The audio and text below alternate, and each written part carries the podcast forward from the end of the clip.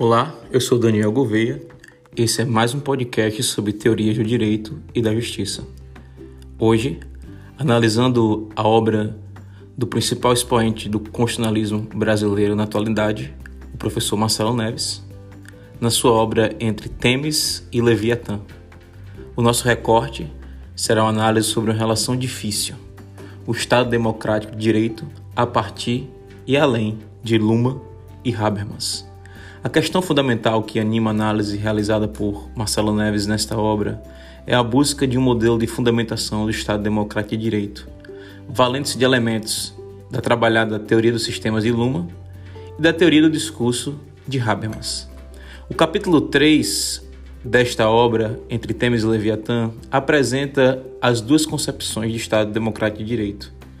Inicialmente, baseando-se na teoria dos sistemas, aborda a positividade do direito, cujo cerne do seu conceito se encontra na noção de autopoiese, entendida como autorreferência, autonomia, fechamento operacional, autodeterminante. Na sociedade moderna, a positivação do direito implica o controle do código diferença lícito e ilícito, exclusivamente pelo sistema jurídico, que adquire dessa maneira seu fechamento operativo. A escolha entre o lícito e o ilícito, bem como a distinção entre expectativas normativas e cognitivas, são condicionadas pelo ambiente. Todavia, a capacidade de aprendizagem do direito positivo permite que ele se altere para adaptar-se ao ambiente complexo e veloz, sem com este se confundir possibilitando assim uma conexão.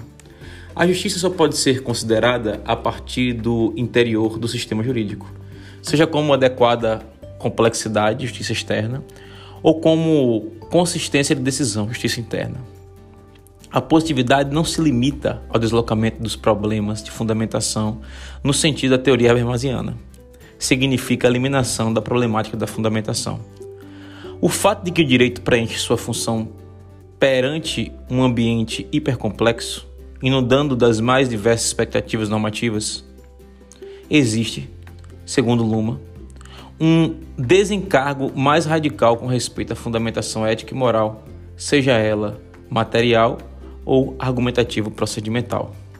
Assim, nos termos da concepção lumaniana da positividade do direito, isto é, fechamento normativo e abertura cognitiva do direito moderno, o problema da justiça é reorientada para a questão da complexidade adequada do sistema jurídico e da consistência de suas decisões. Por outro lado, o sistema político se reduz primariamente de acordo com o código de preferência generalizado, poder superior barra inferior. Os seus respectivos programas estabelecidos por procedimentos eleitorais, parlamentares, burocráticos e outros. No entanto, em virtude da circulação dinâmica do poder, mostra-se necessária a inserção do esquema binário lícito e ilícito. Isso significa que todas as decisões do sistema político estão subordinadas ao direito, resultando uma interdependência entre os sistemas. O direito positivo não pode presidir da legislação controlada e deliberada politicamente. Em termos sistêmicos teoréticos, é possível, portanto, caracterizar o Estado de Direito como espaço de entre cruzamento horizontal de dois meios de comunicação simbólica generalizados, o poder e o direito. No Estado de Direito, a diferenciação da política e direito realiza-se mediante a Constituição, compreendida esta como aquisição evolutiva da sociedade moderna mundial, que envolve o uso linguístico inovador vinculado às transformações revolucionárias ocorridas no início da era contemporânea. Nesta acepção estritamente moderna, a Constituição pode ser aprendida como uma limitação jurídica ao governo, a antítese do regime arbitrário. Partindo desse modelo, Luhmann define a Constituição como acoplamento estrutural entre política e direito, ao possibilitar influências recíprocas entre estes, filtrando-as. No modelo da teoria dos sistemas de Luhmann, a Constituição é concebida pelos sistemas político-jurídico como um mecanismo interno de sua auto-reprodução. Ela possibilita o regresso da diferença entre o jurídico e o político nos respectivos sistemas. A Constituição do Estado Democrático de Direito institucionaliza tanto o procedimento eleitoral e a divisão dos poderes, quanto os direitos fundamentais, onde aqueles configuram exigências primárias políticas e estes jurídicas. Em contrapartida, Habermas vincula o conceito de Estado Democrático de Direito à noção de autonomia do direito onde, na teoria do discurso, esta se fundamenta moralmente. O direito é concebido como sistema funcional que se autorregula e autolegitima. Ele precisa ser fundamentado em um procedimento racional. Esta exigência habermasiana de justificação racional do direito não importa a confusão entre moral e jurídico, bem como não significa que o direito esteja assentado exclusivamente no mundo da vida. O direito se apresenta como esfera de intermediação entre o sistema e o mundo da vida. No contexto teórico, procura-se apontar para a relação entre instrumentalidade e indisponibilidade do direito. Na teoria do discurso, não se pode definir a normatividade jurídico-positiva como um momento de superação da tensão entre faticidade e validade. A normatividade se refere à validade e, portanto, exige fundamentação moral, ou, mais abrangentemente, justificação discursiva do direito. Assim, as normas numa perspectiva universalista são compreendidas como expectativas de um comportamento, cuja vincularidade normativa apresenta um certo parentesco com a força motivadora das afirmações verdadeiras.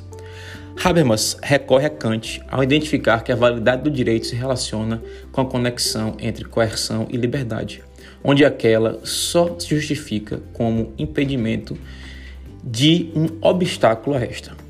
A positividade do direito está vinculada à expectativa de que o procedimento democrático de produção jurídica, fundamentada à suposição de estabilidade racional das normas intuitivas, está posto. A estabilidade importa que, na situação ideal do discurso, pressupondo igualdade e liberdade dos participantes, a norma seria observada por qualquer sujeito que se orientasse na busca do consenso racional. Então, a tensão entre facticidade e validade se apresenta como conexão interna entre autonomia privada e autonomia pública, ou seja, direitos humanos e o princípio da soberania do povo. Em Habermas, moral e direito se referem ao mesmo problema: a regulação legítima de relações interpessoais, a coordenação de ações mediante normas justificadas e a solução consensual de conflitos com base em regras e princípios normativos reconhecidos intersubjetivamente. Não obstante reconhecer a relação de complementariedade entre moral e direito, Habermas sustenta que uma ordem jurídica só pode ser legítima se não contradisser os princípios morais. O direito deve ser compreendido como o meio de conversão do poder comunicativo em poder administrativo. O poder comunicativo se manifesta por procedimentos democráticos de formação da vontade estatal, enquanto o poder administrativo corresponde à dominação legal racional no sentido weberiano. Sendo assim, as normas de ação serão válidas se com elas os atingidos concordarem como participantes de discursos racionais. No quarto capítulo da obra, Marcelo Neves faz a prometida confluência entre as duas teorias para a elaboração de um modelo deontológico. O autor deixa claro que pretende não reunir a teoria dos sistemas de Luma e a teoria da ação comunicativa de Habermas, mas se utilizar do arcabouço conceitual delas para a construção de um modelo de Estado democrático de direito coerente com a complexidade e a plurivocidade sociais, bem como entender os limites à sua concretização. Luhmann procura enfatizar sociologicamente o dissenso em torno de conteúdos morais na sociedade moderna. Já Habermas discute a construção do consenso mediante procedimentos com potencialidade normativa universal como característica da modernidade. O autor, entretanto, parece que, antes de orientar-se à construção do consenso, os procedimentos servem, discursiva e funcionalmente, à intermediação do dissenso conteudístico. Embora a contribuição habermasiana sobre o mundo da vida e a ação comunicativa não seja imprestável no que concerne à consideração das esferas de comunicação não estruturadas sistematicamente, afigura-se imprescindível sua releitura à luz da teoria dos sistemas. O conceito de mundo da vida, que para Habermas denota o mundo entendido intuitivamente como contexto e pano de fundo, é relido como esfera social onde a comunicação é reproduzida através da linguagem natural cotidiana, não de acordo com a linguagem sistêmica especializada. Já o conceito habermasiano de esfera pública, qual seja o de horizonte de racionalização dos consensos intuitivamente partilhados na prática do mundo da vida, é relido como campo de mediação entre o mundo da vida e os diversos subsistemas sociais, economia, ciência e religião. De um lado, os sistemas políticos e jurídicos do outro. Em face dela, o desafio fundamental do Estado Democrático de Direito seria uma estruturação através da canalização e intermediação procedimental, universalista e pluralista, dos enormes conflitos que a caracterizam de um lado e a restrição político-jurídica de outro, das práticas e organizações orientadas à destruição da própria esfera pública. Apesar dos pressupostos teóricos distintos, tanto Luma como Habermas associam positivamente a realização do Estado Democrático de Direito. O primeiro Luma, prega que o dissenso conteudístico torna o procedimento democrático não só uma exigência sistêmico-funcional, mas uma imposição normativa da sociedade moderna. Para Marcelo Neves, contudo, esse procedimento não se legitimaria senão através de uma esfera pública, no sentido que deu uma releitura Habermas, que lhe dê fundamentação discursiva. Já Habermas prega não só o consenso procedimental, mas também o conteudístico. O autor retrunca que ele deixa de vislumbrar os problemas da fragmentação ética, do antagonismo de interesse presente na esfera pública pluralista. O consenso sobre resultados é eventual e localizado. Resulta ao modelo de Marcelo Neves, uma arbitrariedade conteudística que, além de limitada por hierarquias entrelaçadas, não pode ferir os direitos fundamentais enquanto requisitos da legitimação procedimental. Sobre o prisma Intrasistêmico. A soberania significa para Marcelo Neves autonomia funcional condicionada à territorialidade determinada do sistema político em face das interferências religiosas, estamentais e jurídicos positivas, autopoiese da política, bem como autonomia operacional do sistema jurídico, sob pena de outros códigos pesarem no sistema político. Logo, a Constituição, enquanto acoplamento estrutural entre os dois sistemas, pode ser definida como um mecanismo sistêmico de soberania do Estado. Exatamente, prefere beber da definição de Habermas, que propõe uma soberania dispersa e que se afirma pluralisticamente nos procedimentos de formação da vontade estatal, enquanto permite o fluxo de diversas opiniões, valores e interesses trata-se de seu universalismo consensual, que Marcelo Neves, como dito, rechaça em favor do consenso procedimental. O autor aponta a possibilidade de uma releitura ou reconstrução da formulação aristotélica de igualdade.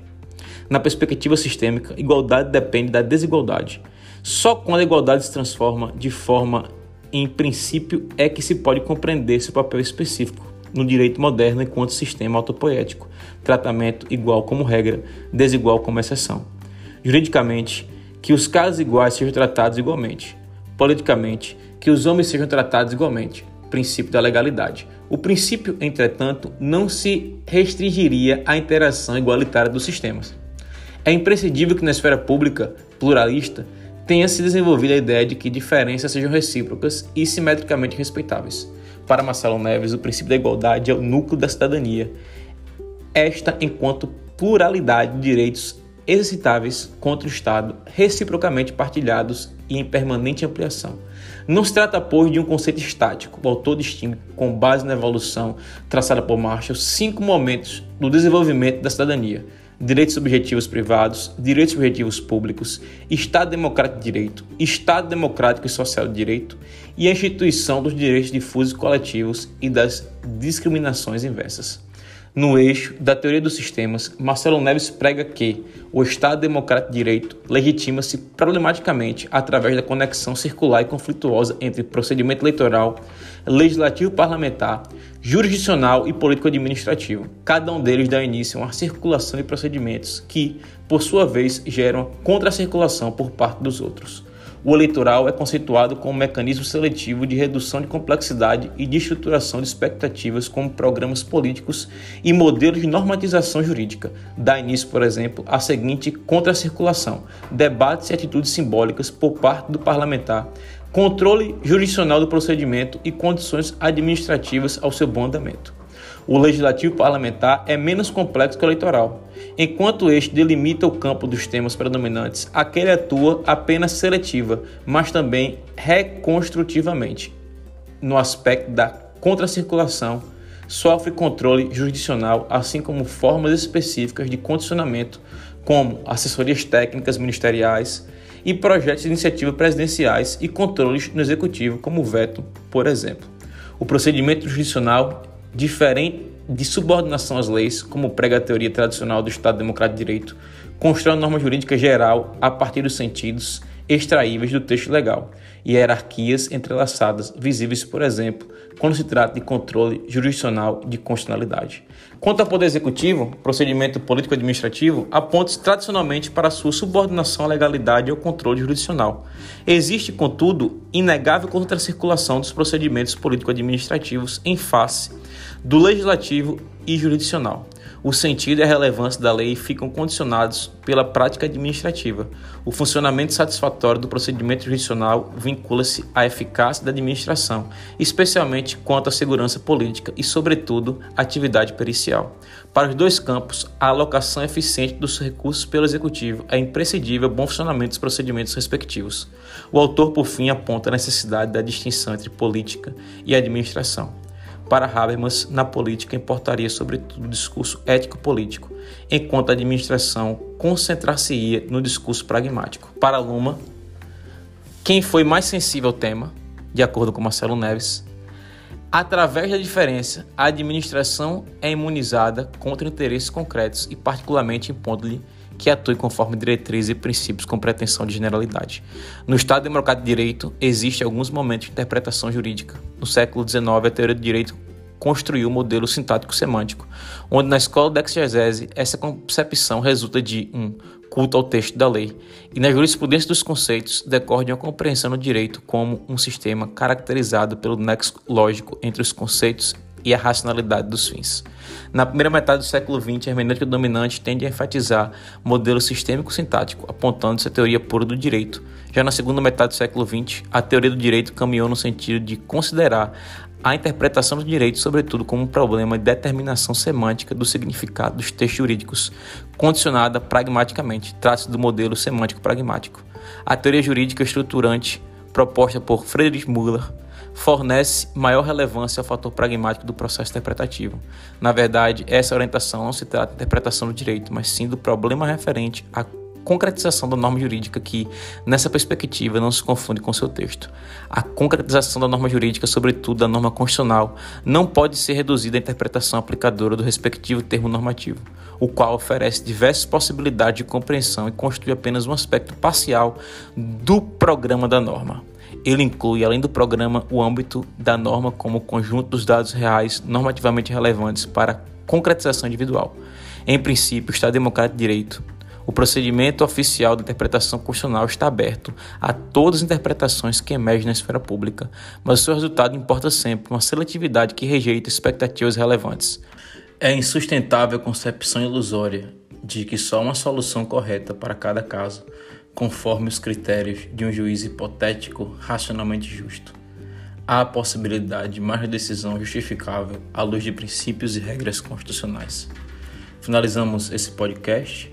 Um agradecimento especial ao Zé Brito Santos pela elaboração do roteiro.